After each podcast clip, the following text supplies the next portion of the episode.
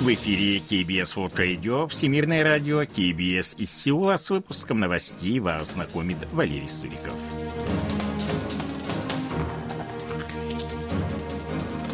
А основные темы этого выпуска в рамках специальной новогодней амнистии будут освобождены 1373 человека. В Республике Корея проверяются системы противовоздушной обороны.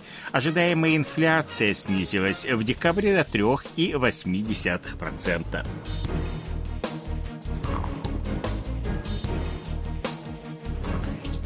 А сейчас эти и другие новости более подробно. В рамках специальной новогодней амнистии будут освобождены в общей сложности 1373 человека, список которых был утвержден 27 декабря на заседании правительства Республики Корея. Будут амнистированы 9 политиков, в том числе бывший президент страны Ли Мён Бак и бывший губернатор провинции Кёнсан Намдо Ким Гён Су.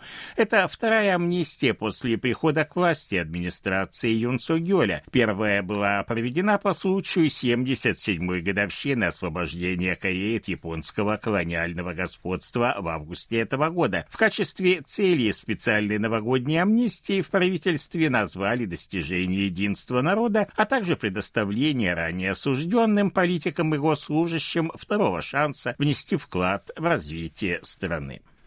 Специальная новогодняя амнистия, о которой правительство объявило 27 декабря, вызвала неоднозначную реакцию в политических кругах. Правящие силы назвали ее решением, нацеленным на отказ от разногласий и укрепления единства общества. В оппозиционных же кругах решение правительства назвали односторонним освобождением представителей коррупционных и деструктивных сил. Представитель правящей партии «Сила народа» Ян Г. ГМХИ заявила, что, как и сообщалось ранее, нынешняя амнистия затронула большое количество политиков, как от правящих, так и от оппозиционных сил, что является проявлением стремления президента к единству страны. Представитель же крупнейшей оппозиционной демократической партии Тобуро Пак Сунчун заявил, что нынешняя амнистия является средством освобождения от наказания консерваторов Лименбака и Пак Кенхе. Объединенный комитет начальников штабов вооруженных сил Республики Корея принял решение провести проверку систем противовоздушной обороны в связи с тем, что 26 декабря межкорейскую границу пересекли пять северокорейских беспилотных летательных аппаратов. Причем один из них проник вглубь территории страны и вернулся обратно. Как сообщил представитель комитета, войска ПВО приведены в состояние повышенной боевой готовности. В ходе проверки проверки особое внимание будет уделено подразделениям, участвующим в перехвате беспилотников.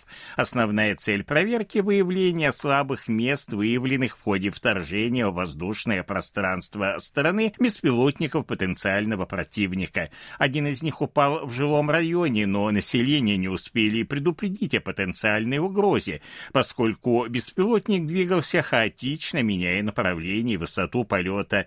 Военные опровергли сообщение сообщение ряда СМИ о том, что один из беспилотников долетел до сеульского района Йонсан и облетел здание администрации президента. Маршруты движения всех пяти беспилотников отследить не удалось из-за их небольших размеров.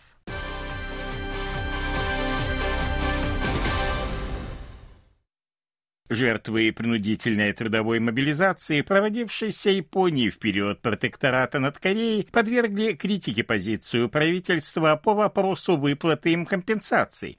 26 декабря на экстренной пресс-конференции они заявили, что на прошлой неделе до их сведения был доведен план, согласно которому компенсации будут выплачиваться за счет южнокорейской стороны из специального фонда. Они не согласны с таким вариантом, поскольку он он исключает японские компании из участия в выплатах.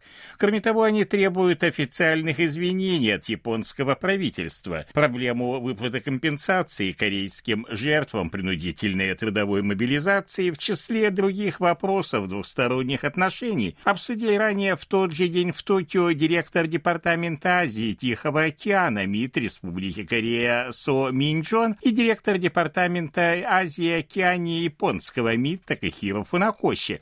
Выплата компенсаций не японскими компаниями, использовавшими принудительно мобилизованных корейцев, а за счет фонда помощи жертвам, который обеспечит необходимые средства с помощью пожертвований, обсуждалась в числе вероятных способов решения проблемы.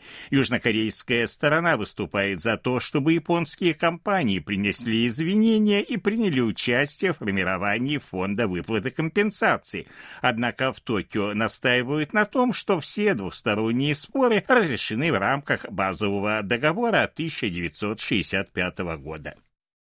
По данным Банка Кореи, ожидаемая инфляция, то есть прогноз роста цен в течение года, составила в декабре текущего года 3,8%, сократившись на 0,4% по сравнению с предыдущим месяцем. Показатель упал ниже 4% впервые за последние 6 месяцев. Уровень восприятия потребительских цен, то есть их рост, ощущаемый потребителями, также понизился на 0,1% и составил 5% ровно. В Банке Кореи снижение ожидаемой инфляции объясняют укреплением ввоны и стабилизацией цен на потребительские товары, в числе которых продукция сельского хозяйства и нефтепродукты. В прошлом году в Республике Корея насчитывалось 4 миллиона 117 тысяч мелких предприятий, управляемых самозанятыми. Это на 0,2% меньше, чем в предыдущем году. Количество занятых в данном сегменте экономики составило 7 миллионов 205 тысяч человек, сократившись за год на 1,1%. Об этом сообщили 27 декабря в Национальном статистическом управлении. Количество мелких предприятий уменьшилась в сферах э, производства и оптовой и розничной торговли.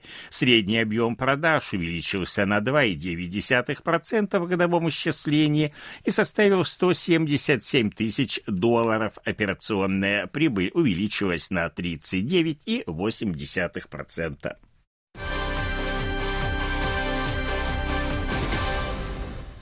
Выпущенный 2 декабря студийный альбом RM из группы BTS под названием Indigo занял четвертую позицию в чарте Billboard 200. RM стал первым участником BTS, альбом которого вошел в первую десятку чарта. Альбом Indigo дебютировал в чарте 17 декабря на 15 месте.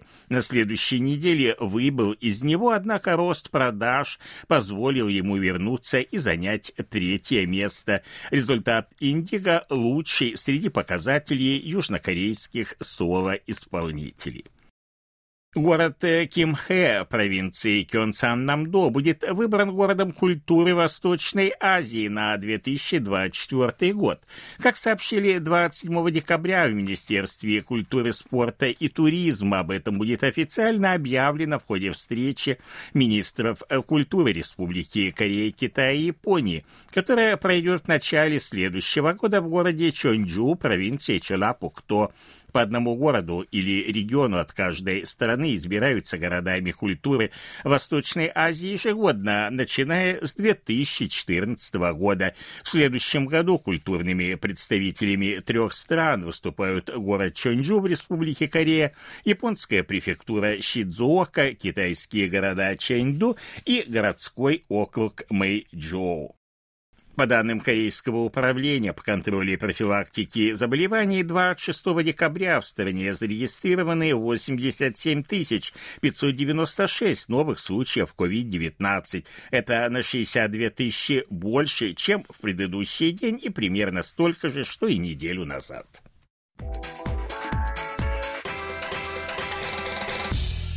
О ситуации на бирже, валютном курсе и погоде. Главный индекс корейской биржи Коспи 2332,79 пункта. Индекс биржи высокотехнологичных компаний Косдак 704,19 пункта. 1271 вона за доллар, 1356 вон за евро. В Сеуле солнечная погода, ночью до минус 11, днем до плюс 1 градуса. Это были новости из Сеула.